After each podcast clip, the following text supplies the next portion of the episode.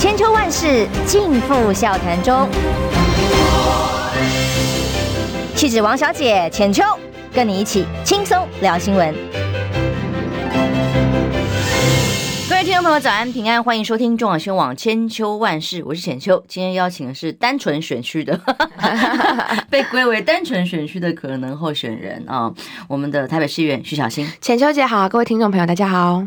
呃，今天我们先从一个大新闻，再来谈到我们刚刚收到的林传媒的特刊。嗯，呃，大的新闻告诉大家是国民党昨天正式的对外说明说，最后他们的提名制度呢，在总统的部分确定。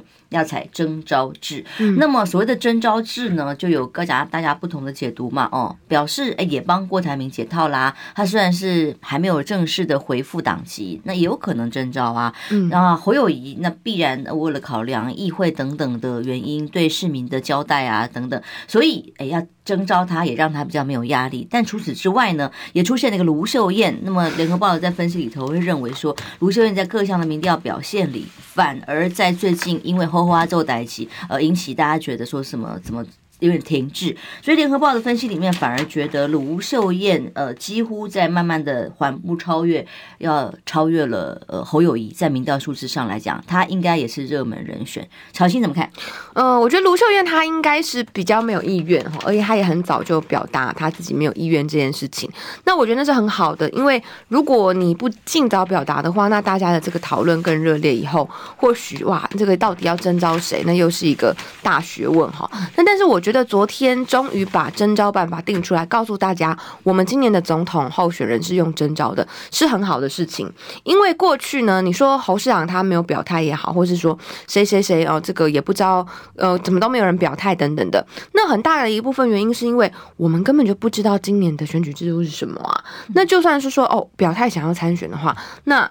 后面又是一连串的吵吵闹闹，那对于这种主要的可能潜潜在候选人来说，就像他如果先前表态了，然后看到那个选测会的名单，那不就傻眼吗？哦，所以还好没讲哈，所以我觉得党确实他有责任先把所有的制度都先列出来，然后再去把。呃，所有他有表达过意愿的，没表达，但是我们认为他很强的，列入党内的民调，进行多次民调之后，拿这些民调去说服一些民调比较低的人说，那你就别选了，然后说服一些民调比较高的人说，你看你是稳定领先的，你出来选。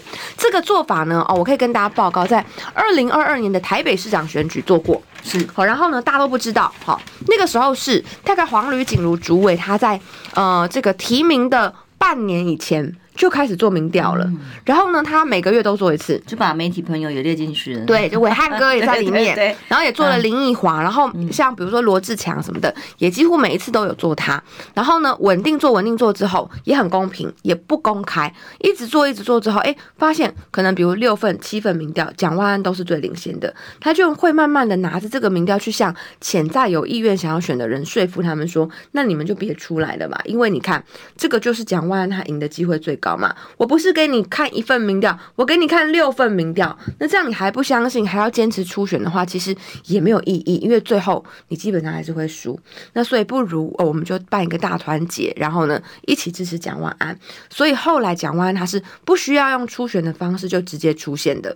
所以我觉得用征召的方式未必你就不能用科学民调去分析每个人的强弱，未必。那你这些比较呃这个有意愿参加的人，你就要被排除在外面。所以。像张亚中张校长，当然也可以把它放在民调里面呐、啊。我觉得我们本来就不需要去排挤任何一个有意愿参选的党员，只是说征召的方式。那呃，那你你我们用征召的方式，你在外面你还是可以去表达你想要参选的意愿嘛。你你你的主张、你的理念，争争取更多人支持之后，或许你在我们内部征召的民调。就会提升，那提升到一个水平以后，就会被列进考量里面嘛。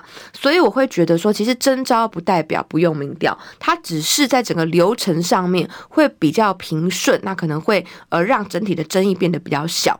那可以参考，比如说马文君跟许淑华模式，江启臣跟卢秀燕模式，都是采这种协调式征召民调的方法。那我觉得都取得了相当的成功哈。像比如马文君跟许淑华的结果都很好，江启臣跟卢秀燕现在也很。很好，大家都各自在岗位上面哦，那替国民党打仗，所以我觉得这一次总统大选既然已经定下征招了，就应该可以试图的采用这种方式，那要科学，可是又不用让民进党有见缝插针的机会。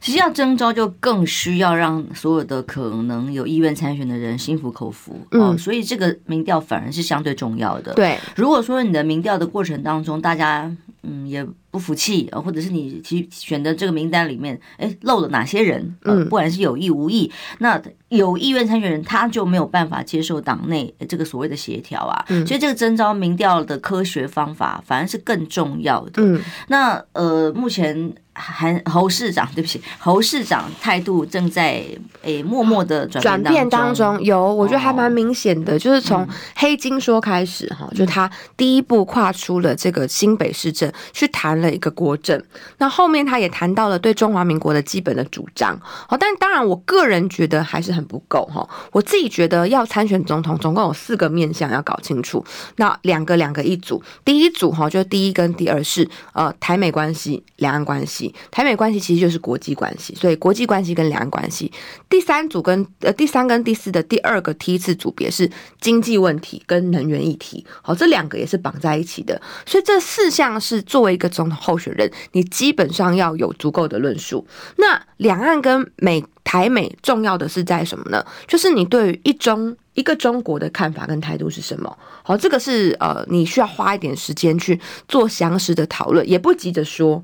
好，花点时间去做详实。你不管你去中国大陆访问，或是美国访问，大家都会问你对于一个中国的态度到底是什么？好，两岸关系的发展，台美关系的军购，哈，那这个都是很重要的题目。再来，经济跟能源是绑在一起的。那像最近在前几天，台湾哈六万户的大跳电，能源的议题，尤其因为侯友。也是新北市长，所以经常被卡住在这个核能的政策上面。可是台湾现在的电力是明显不够的。我们的大潭八号机组本来呃今年就要上线，可是现在说要延到。夏天哈才要考虑，那能不能上线不知道。如果没有上线的话，今年缺电跳电的机会可能又会在很大幅度的提高。那跳电对台湾的产业发展产生决定性的影响，因为我们很多是做精密科技业，你一个增压降压，它整体就报销了报废了。所以没有稳定的能源，要何来发展经济？所以经济跟这个能源又是绑在一起的。所以我会建议侯市长说，这四个议题要有很完整的这个论述。在他征被征召正式站出来之前，要跟团队幕僚想清楚，否则的话，出来所面对到的这种铺天盖地的攻击，那恐怕跟选新北市长的时候的那个强度是完全不一样的。最后一个要讲的就是说，谁陪你一起选？好，就是这是非常重要的一件事情，因为民进党，你看赖清德他现在已经在做这个布局了，包括林长佐不选要换人，好，包括王世坚要去站何志伟，包括大安文山他们可能要怎么怎么搞，跟蔡适应不选了哈，这些布局都是让他。们今年会产生很多的新面孔，有新的战力，然后对于过去这些选将，他有新的安排，所以国民党在这种摆兵对阵上面，也必须要思考到二零二四年的大选要怎么跟民进党一起去匹敌。嗯，就是母鸡跟小鸡的阵仗要摆对，嗯、而且摆个像样的位置啊、哦。嗯、呃，民进党已经摆出样子出来了，嗯、那么国民党呢？那我重申一下，因为这个核四厂前厂长王博辉在我们节目上就讲，他说核一厂停了，核二厂停了，核三厂三月底将会有一机啊，一个机组要进行全年度的检修，嗯，停机。好，所以他已经是提前预警，台湾是随时可能要面对像上一次三一三三三一一啊是的大跳电，是随。随时都可能面对，因为我们不能有任何一个机组在检修了。是，然后我们在夏天的时期，基本上每一个电都要发到超过百分之百，以及太阳能的这个功功率哦，它要超过百分之十五的发电量。对，如果你太阳能没有发好的话，有机组突然坏掉的话，全台湾就是会再经过一次大停电。那至于侯友谊侯市长的话，我是据说啦，据我了解啦，他已经在这个北中台三方的论述上正在努力 当中这个定义，然后再来。哎，也准备规划访美，所以接下来就是他的重中之重哦。如果出现，他现在已经说勇于承担了，勇于承担之后的下一步呢？哎，像有《中国时报》的一篇报道是写说，幕僚表示呃，等朱主席开口，我想征召就不是开不开口的问题了。那么他先展现出态度高度呃，这样征召的可能性。更高吗？对，我觉得他，我觉得他们不用担心说，好像我要表达说我要参选。我觉得重点不是这个，他们有点搞错了。嗯、重点在于你要有总统的态度跟高度，像前秋姐讲的这样。那最后就算没有征召你，你没有选，那无所谓，就是没有说表态是意思。表态意思不是说我要选总统，不是，是你对于一些重大事件你的看法是什么？你让大家看到你有总统的格局，这个时候党中央征召你，我觉得名正言顺。所以表态不见得是说。我要选或我不选，表态也可以是你针对社会重大议题、国政议题进行表态，这也是一个很好的方式啊。没错，你可以既不说到要参选，但又让大家知道你的主张。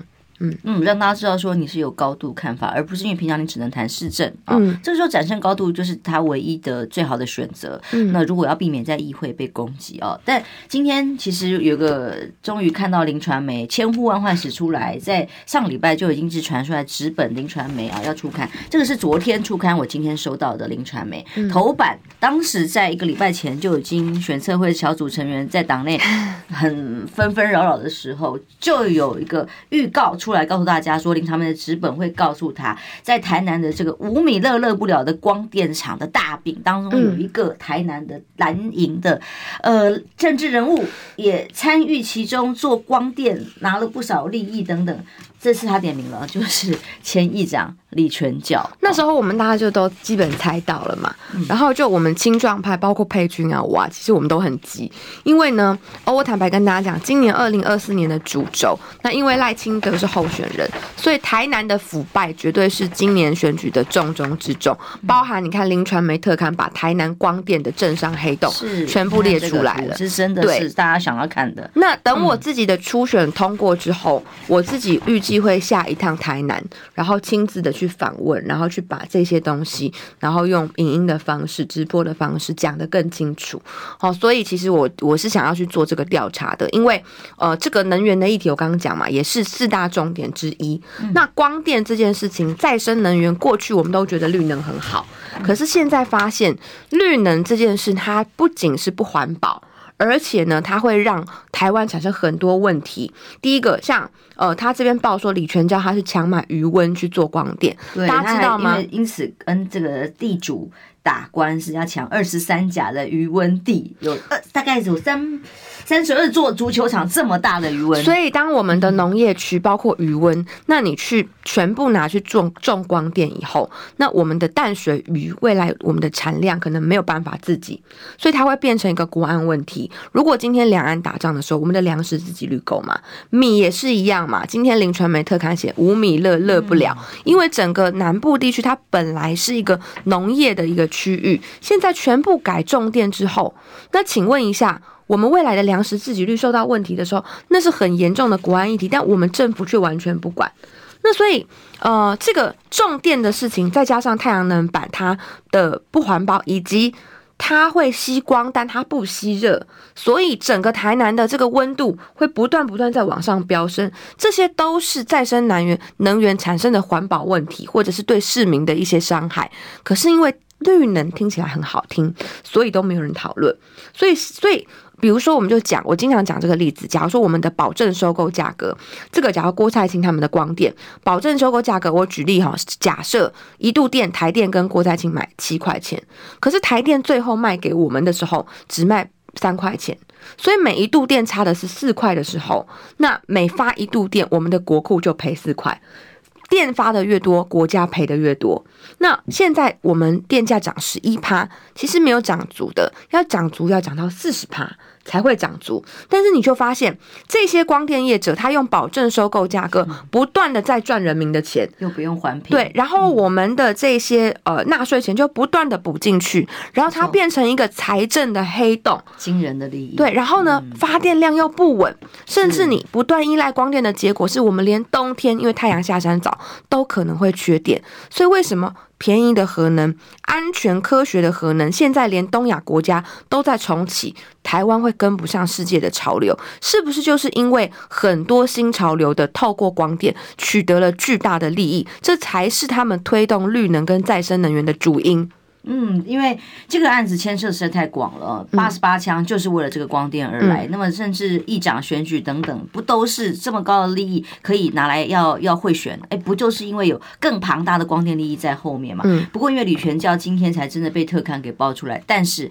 国民党的选测会现在已经哎停止了，没错，直接变成投票小组，呃，这个选选举哎叫什么？你们叫提名小组也纳入了县市首长，所以提名小组正式回到本来就有的机制里头，把这个后来叠床架屋成立的选策小组给停了，所以也算是提前拆弹了。对，所以这个我觉得也显示说国民党性青壮世代的重要性。比方开第一枪的人是钟沛君，那他开了之后，他也很积极的串联我们，然后呢，我们也很积极的。跟他去配合，那以不攻击党中央为前提，然后希望要求他们要去做一些改变。那清楚的论述这个诉诸呃反映民意之后，党中央在四天内也迅速做了这个决定。在决定之后，我们也所有当时有批评的人都出来肯定党中央他能够做修正。所以对朱立伦来说，我觉得他没有受到什么样的伤害，那反而是让大家看到国民党跟民进党不一样。民进党碰到这类的事，他可以硬凹到底，但国民党会回应民意。会改进，所以我会觉得说，这一次是虽然是不好的开始，但是是好的结束。嗯、那也是二零二四年，我觉得侯友宜一个蛮好的开始的起手式，因为他是第一次讲到新北市政。你认为他那样做法是正确的吗？嗯、呃，你说谈黑金的这个事情，突然突然一个脸书，但是在追问的时候却不再谈了。哦，我觉得追问的时候他应该要继续谈，哈，应该继续谈。但他的那篇脸书清楚的，对，底下确实是还蛮多人去赞下的，嗯、所以我觉得他应该要。呃，不要担心说，好像这个大家又会问说，他是不是要选总统？因为该讲的是该说的事情。只要你身为一个政治人物，不管你是不是市长，我觉得都有义务要回应民众他们的想法嘛。你都可以表达你的看法。嗯、正义的底线的问题。对，所以我会觉得他是第二阶段被问到的时候，其实他可以继续发表他的意见会比较好。不然有点可惜。嗯、哦，你到底为什么这样做到？大家现在还有点一头雾水。是啊，讲了半天，一就在在提问的时候，突然就磨起呀，一下子哎、欸、很激烈的站出来，一下子又消失。这也是侯市长，我觉得他在如果未来他要选总统的话。必须要改的事情，因为你做总统候选人，你每天一定都会被问各式各样的政治问题。就连我现在我只是立委的候选人而已，嗯、这些问题包括马总统的出访哈，包括呃这个总统的征召，我每天都有被问嘞。你都要有全盘性的。对啊，今天好像插了个花，我只是蹭了一下，然后就不见了。对啊，我每天连我自己都每天很清楚的去回答。那何况要选总统的人呢？他的责任当然比我来的更大，他应该要谈的更清楚嘛。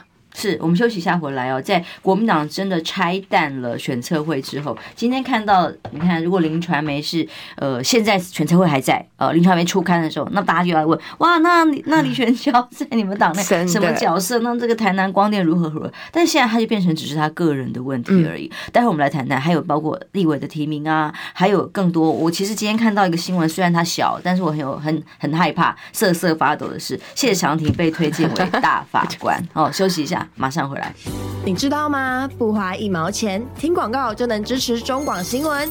当然，也别忘了订阅我们的 YouTube 频道，开启小铃铛，同时也要按赞分享，让中广新闻带给你不一样的新闻。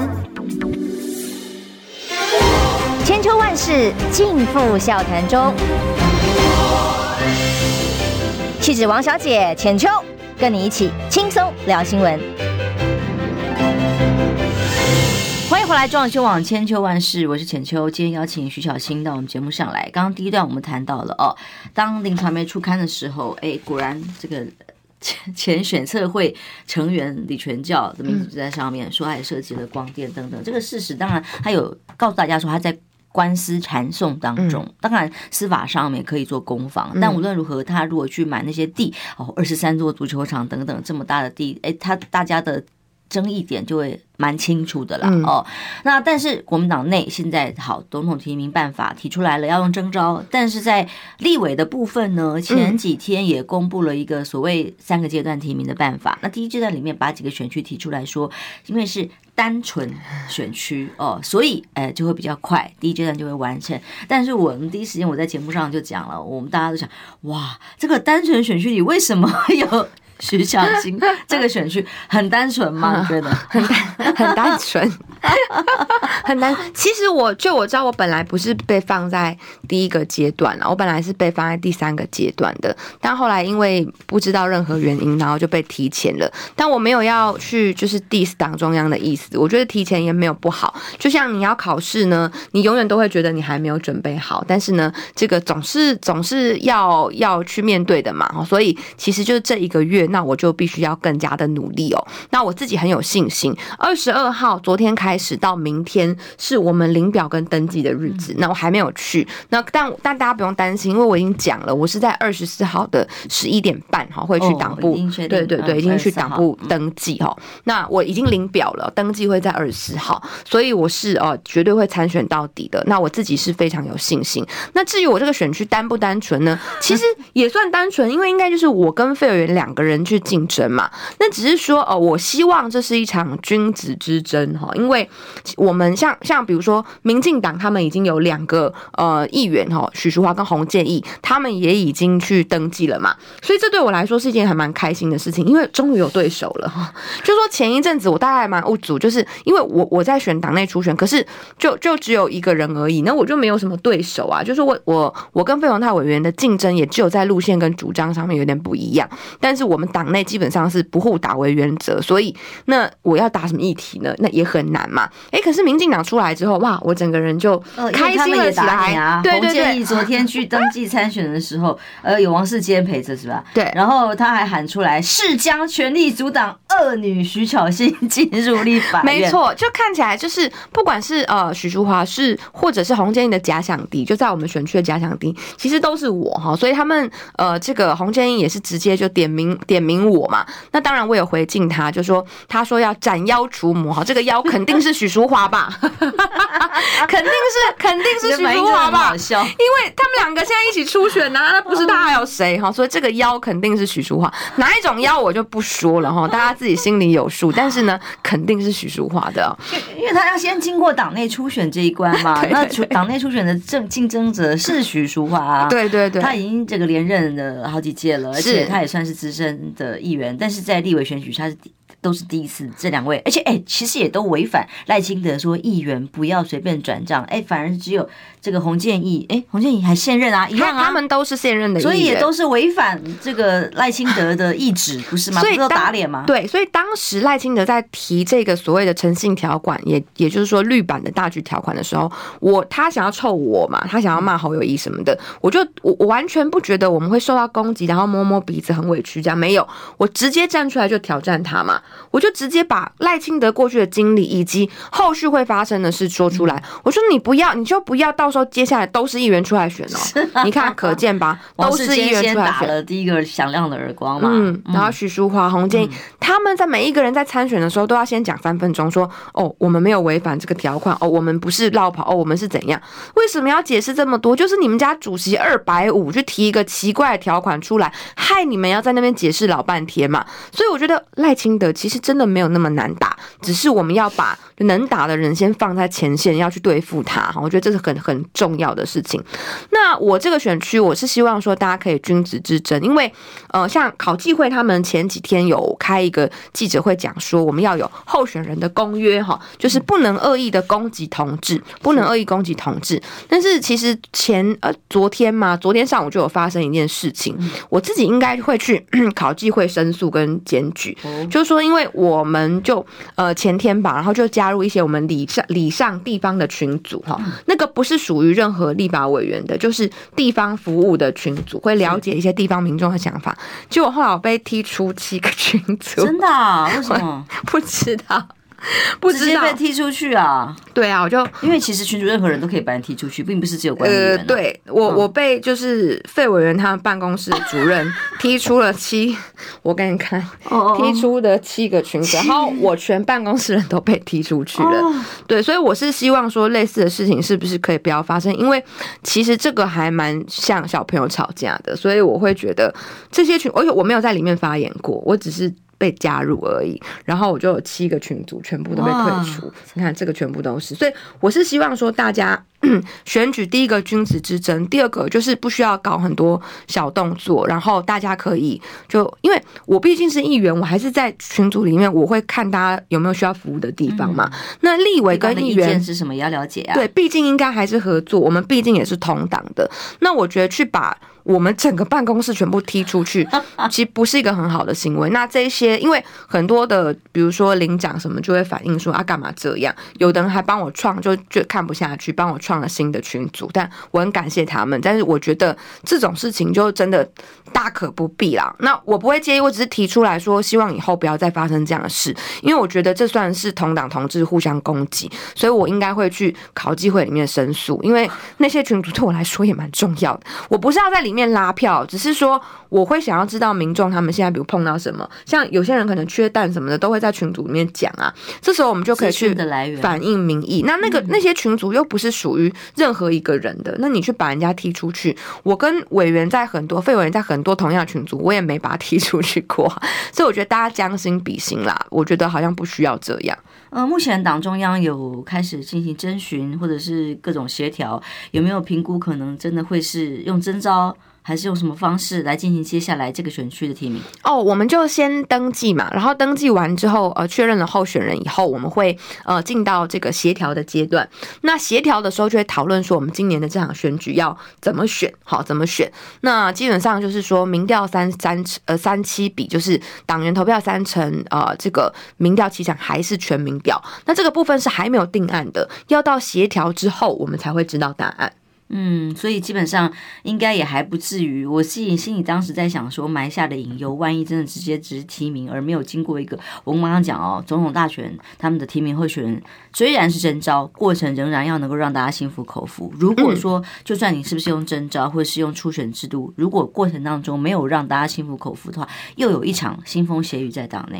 其实我觉得，呃，只要有公平的初选，基本上我们这边应该都还好。像比如说我跟费委员的关系也。没有大家外界，尤其是民进党他们去操作这么差。像我在上礼拜吗？我们在这个我们地方的参会上面的互动也都还是很好，聊天也都是非常愉快，所以我并不担心说我们选后的团结问题。那只要他的制度是公平的，我觉得都很利于就最后的整体的整合。所以应该还是会争取尽量要有初选了哦。嗯，不会真的又把它协调掉了就。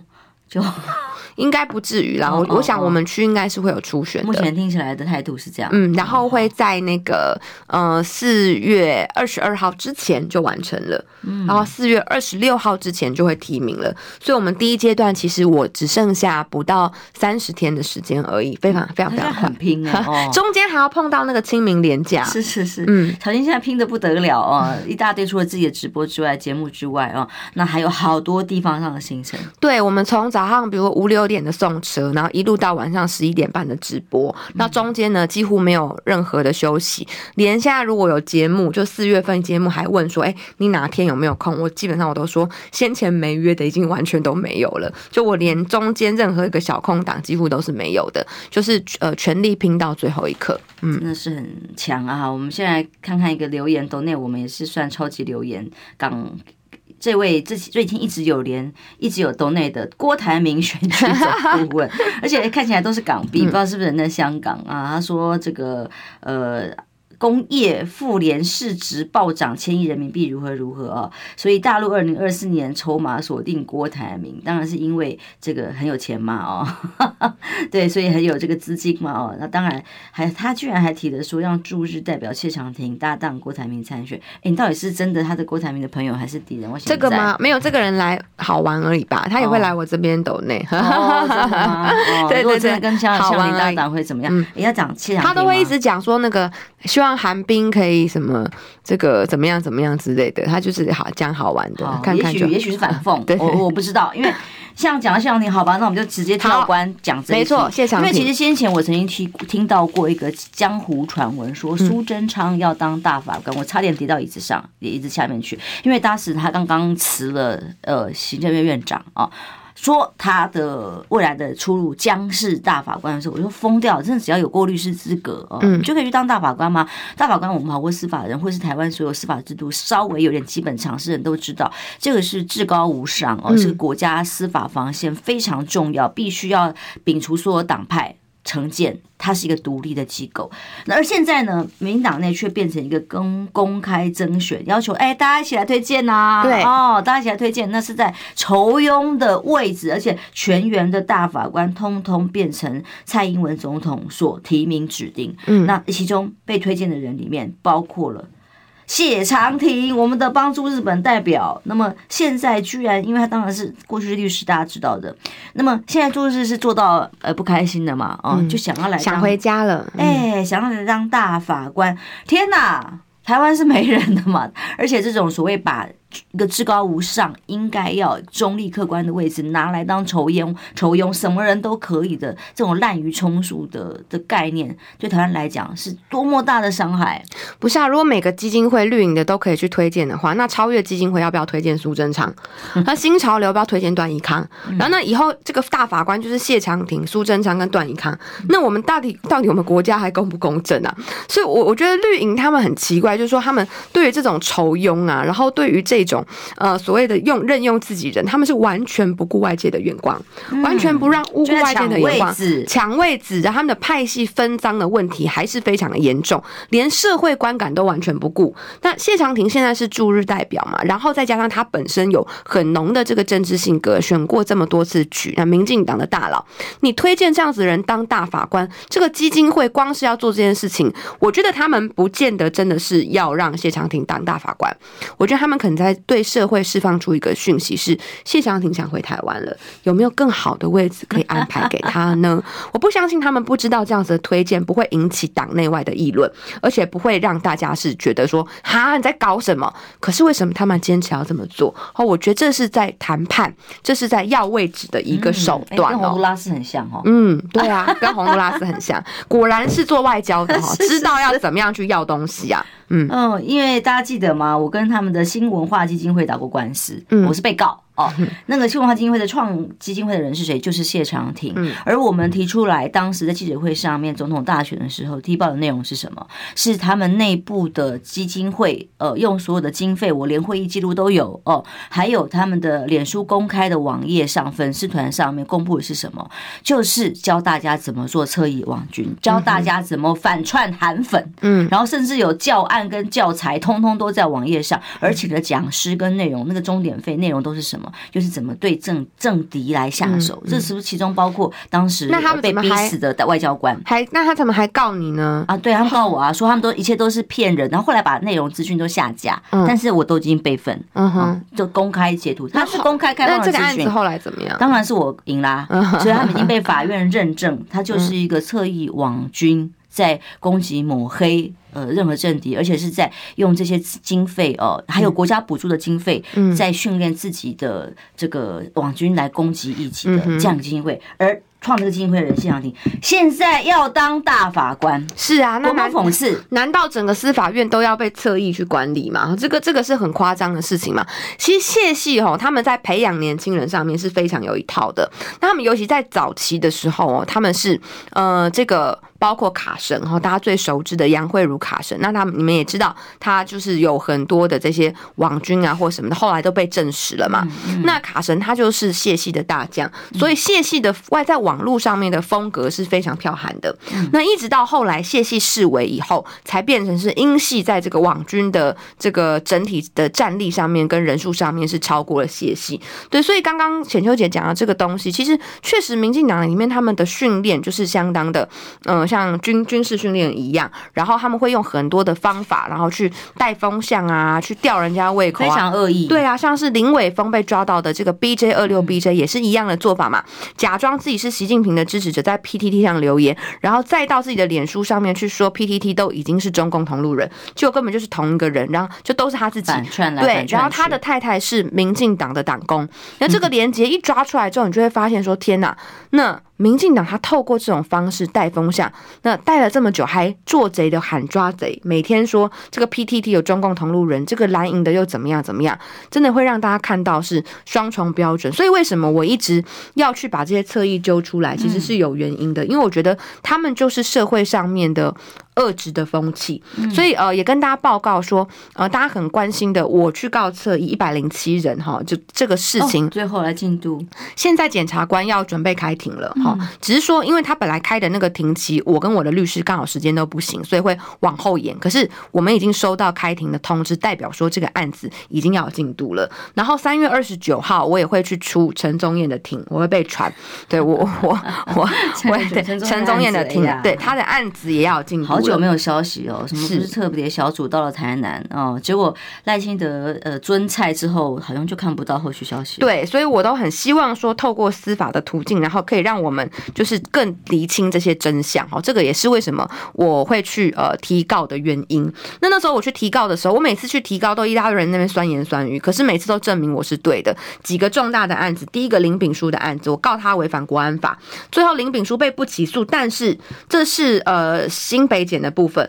但北检后来查出他在打特权疫苗的时候，真的有假装自己是国安人员，所以我觉得我们的检调很奇怪。北检查得出来是新北检说查无证据，所以我有空的时候我还会再去告林炳书一次。只是我现在最近比较忙，但是这个反正他有一个法律追诉期，我在那个期限之内我都可以去提告嘛。那第二个是呢，哦，这个陈宗彦的案子哦，哦，第二个是我被告，好，这有人告我那个。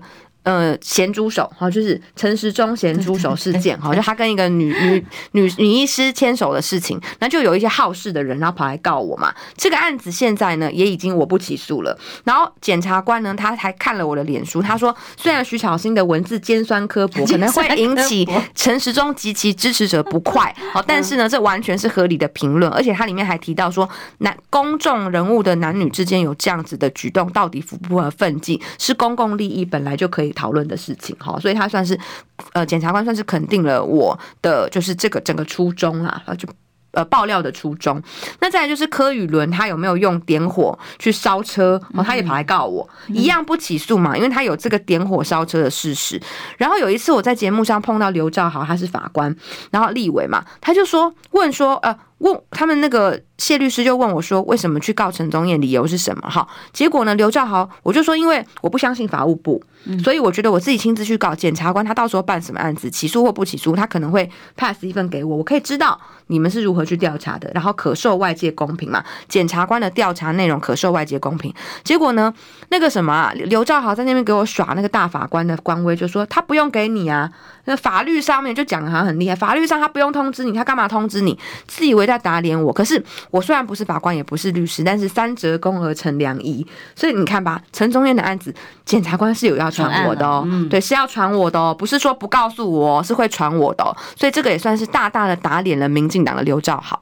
好，我先念两个抖内，一个超级留言若凯，他是支持巧心的。从一期的机师事件发现巧心的征收论述能力，还能够不失幽默，再追到国父雕像旁边回答有没有穿过泳装这种问题的，的 YT，他说他很欣赏你哦，谢谢。不只是国民党的未来而已啊，这个是抖内的，还有一个一个朋友是也是一样支持你的玩具熊说巧心勇往直前拿下立委的位置，报税的服务就让非议员的团队去做吧，不好意思，谢谢，是支持者嘛。哦，大家不代表本台意见，休息一下，马上回来。你哟，少吃油炸，多吃青菜，出门要防晒，躺着别再看赖。嗯哼、uh，huh. 这些都是医生说的。Yes sir。乖，就是要听医生的话。三月二十七号，中广新闻网、流行网双网联播全新节目《听医生的话》，主持人李雅媛、潘怀宗联手各大名医，带来最新健康新知、医疗讯息。星期一到星期五中午十二点，听医生的话。千秋万世尽付笑谈中。气质王小姐浅秋，跟你一起轻松聊新闻。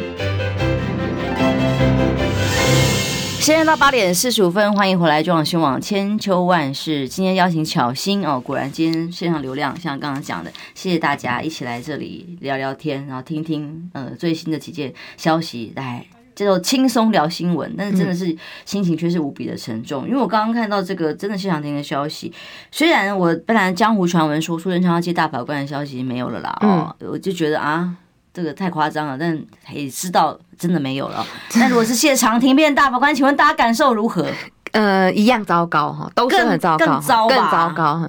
苏贞昌也蛮糟糕，我就没有办法比较比较高下，真的。但是你就发现说，民进党其实民进党就应该把大法官的提名权留给下一任的总统，嗯，这是最好的做法。但蔡英文他明显他是不愿意这么做的，所以现在就希望能够完整的去做提名哦。那但是呢，你要提名哈，我们已经很不同意了，你们还让这样子的人选的风声传出来，那这简直就是欠骂嘛，嗯，简直就是欠骂。而且哦，现在看起来，民进党是最后一个呃，在蔡英文任内的任期的这一年的时候，嗯、哎呀，好多外面里面的孩子们又开始抢位置啊，所谓。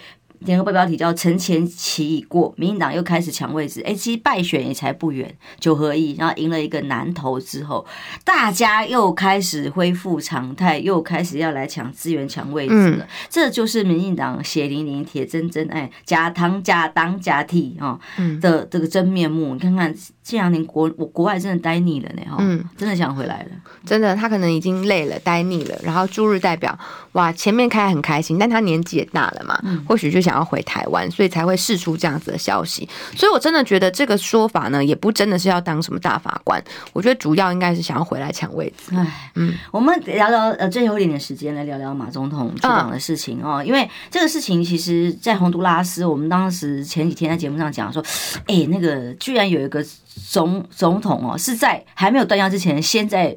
他自己的社群群团体上面，连连连社群软体上面宣布说，我们即将啊要跟中国建交等等这种讯息，哎，显然就是在做两边的筹码，在待价而沽嘛。那当时美国去斡旋的时候，呃，我们其实国内的外交部等等已经把洪都拉斯打得很黑啦，啊，这是要钱的啦，要钱的不如不要啦，等等，已经黑他黑的很很厉害了。像说，哎，如果是美国去谈一个筹码出来，哎，你真的要付的时候，那不是更尴尬？哦，那结果现在证实应该是没有办法了，就是。就是没了，有可能会在蔡总统出访期间就被宣布断交。是，而这个同时双英要同时出访，一个在美国，一个在中国大陆，这个时间重叠到昨天萧旭晨来，我们节目上都说他觉得吓到，他觉得 不可思议，甚至有被突袭的感觉。对呀、啊，然后民进党一直说什么这个就是要什么要互别苗头。第一个，我觉得即使是互别苗头，那又有什么关系？但第二个，他根本不是互别苗头嘛，因为马前总统他是要去清明祭祖啊，清明节就在这个时候啊，难道马前总统还有怎么样无边的法力可以去移动清明节的时间吗？这个不可能嘛，所以我那那我难道我还要说，哎、欸，你蔡英文故意跟我马英九互别苗头？没有嘛，蓝营的人不会这样讲，谁会知道总统行程不是秘密吗？所以说，我觉得这就是可能刚好而已，那刚好也很好啊，就是说双英刚好一个去美国，一个去中国大陆，然后他们展现出了就是民进党跟国民党两种不同的路线，那谁才是真正中华民国的路线？我觉得在这个出访的行程上面就非常的明显了。像马前总统呢，他第一是去清明祭祖，我觉得民进党这次如果想要操纵这个马总统去大陆的话，很难，是因为华人社会对于祭祖、对于家人、对于孝道的那个道德标准跟宽容是想超乎想象的高的。所以大家记得陈欧珀曾经去马总统的妈妈的告别式闹场的时候，哇，那个社会是。多么的去就最对陈欧珀有多生气？那时候马总统他的民调什么的声望并不好，可是陈欧珀的做法真的是犯众怒了。所以如果民进党去攻击马前总统回到大陆去看去祭祖看他的祖先，那我觉得这个是一般人没有办法接受。再来他参访的过程当中，他带了三十个年轻人要去跟大陆的年轻人交流。诶，这个其实我觉得两岸青年互相交流不涉及政治性，也是一件好事嘛。而且他。已经为了不要去让民进党有见缝插针的机会，不去北京，不涉及政治上面的谈判，不做比较敏感的拜访，而是说我们就在整个哈，我我我我都把他的这次出访定调为说民国路线和平之旅。大家去看他走访的地方，都是中华民国起源非常重要的历史历史地点，比如说南京大屠杀的纪念馆，然后孙中山他的这个呃纪念馆，四行仓库，哦，还有很多烈士的陵园。走到那个地方，它可以代表说，这是中华民国的血泪斑斑以及荣光曾经发生过的地方。这个是民进党他们说他是中华民国，但从来不在乎的历史。所以，谁的中华民国才是有血有肉有灵魂的中华民国？在这一次马总统的出访里面，可以犯。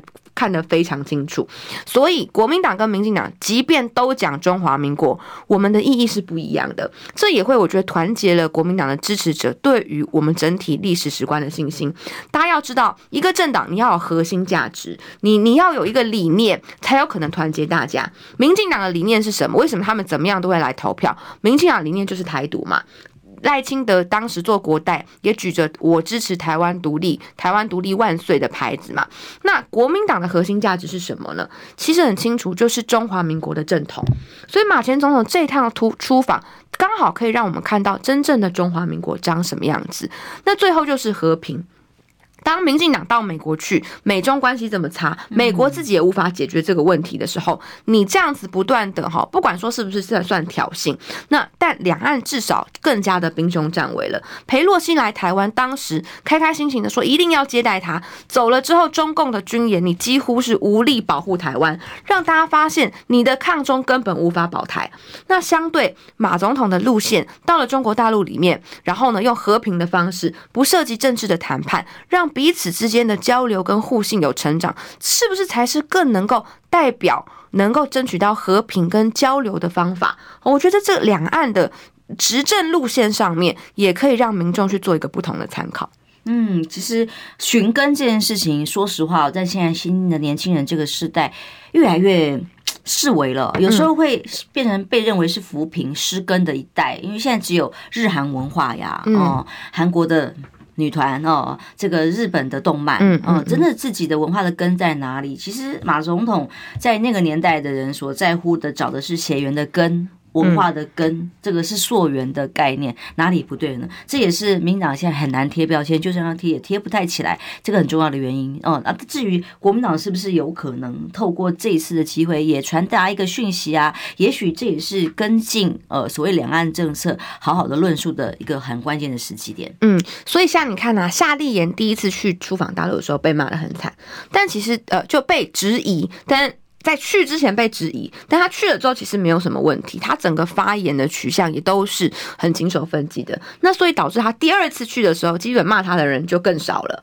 好，所以现在马总统再去哈，我觉得这个整个阻力上面也小很多，至少我自己感觉到并没有很多人在批评他哈，都是呃就是想说，哎，那先让他去看看啊，如果他真的有讲什么不妥的话，那再说也不迟嘛。陈建仁啊，院长说这个，哎，因为那个邱泰三说了嘛，院长搞不清楚两岸关系。嘛哈，但是邱泰山直接去呛陈建仁说他搞不清楚两岸关系，因为他讲着讲着已经快要讲成两国论了，所以邱泰山很紧张，所以大家就知道行政院长陈建仁他有多草包，已经不是第一次发生这种情况，就是他自己回答不出来，在那边乱讲一通，然后然后旁边的人不断的救驾，所以陈建仁他其实是一个没有准备好的行政院长，因此我觉得他他虽然看起来好像很温和的样子，大家觉得哦可能呢就是嗯不像苏贞昌咄咄逼人会比较好。但我觉得他的蜜月期很快会过去。如果他没有办法赶快去掌握国政，还是这样傻不隆咚的，那我觉得他的这个民调会下降的速度可能会比大家想象的还要来得快。嗯，其实现在真的是。啊、呃，现在只能用我们大家缺电嘛，缺能源嘛，物价涨，然后马总统这种议题，他想要来转移贴标签又很难啊、呃，想要用外交手法，蔡总统的出访也许可以让民进党的士气啊啊，嗯，提振一下，然后再来就是宣传六千块，对，宣传六千块，然后但我要告诉大家，大家不要被这个六千块所骗了，其实我们的这个税务超征的钱呢是非常非常多的哦，那其中呢，他们就趁机哦发了这个六千块给大家，说你看我们对你很好，发六千块。但实际上，原本每个人可以领到一到两万的，那剩下的钱去哪了呢？去补贴台电，去补贴中油，去补贴，去拿去呢？做类似特别预算这种绑桩。对，所以我们刚刚前面不是讲到说光电的财务黑洞嘛？那用什么去补？还是用我们的纳税人去去的钱去补，所以那六千只是杯水车薪而已。他们就希望用这个哈作为他们的护身符，保护他们一下下。你看哈，瑞士瑞士信贷因为产生金融风暴的关系，政府拿纳税钱去补贴，就立刻发生什么事情？才两天而已，他们国民。就认为这个政府是违反诚信原则，拿纳税人的钱去做这种相关你自己的操作，所以去告政府了。嗯，现在已经开始进行诉讼了。但我们台湾是，哎、欸，我们不是刁民吗？我们这么温良恭俭让，因为好像没有花到自己口袋的钱，大家就觉得还好。但实际上面，呃，我们的。就是债留子孙的问题就会变得更严重，所以大家如果重视财政纪律的话，一定要去好好的把关。就是民进党政府他利用特别预算去乱花钱这件事情，呃，蔡英文政府到现在已经用了好多特别预算，从前瞻的八千八百亿，到后面的疫情期间的特别条例的预算，到现在疫后还要再搞一个特别预算，这些东西都是没有编在一般的预算体制里面去的，都是不应该的。那但是呢，民进党他用惯了，他觉得这个钱。说是没有办法监督的，对，他不不能监督嘛，所以为什么会在绿营的执政县是盖出这么奇这么多奇怪的场馆，然后这么烂，像新竹棒球场这种情况的，就是因为钱很多，不知道去哪里花，乱花，然后也没有注意的去审查或者是好好的监督，所以就让我们国家的建设钱越多，反而做越差。对呀、啊，所以当时国民党的立委们在立法院诶背个质总总质呃总呃施政报告哦，嗯，就说要喊要罚一万块的时候，那时候本来还有被笑，哎呀，一万块为了钱，不是，是因为基本上本来就应该那个钱要还税于民的是，那本来就是属于人民的钱嘛，因为他在这个税务的规划上面就是没有好好的规划，所以本来就要给政府一个教训。好，今天谢谢巧欣来祝福他接下来的初选制度顺利啊，也祝福大家都平安健康。哎，最近好多朋友。有健康出问题，请大家要保重身体。好，好，谢谢，哦、拜拜，拜拜。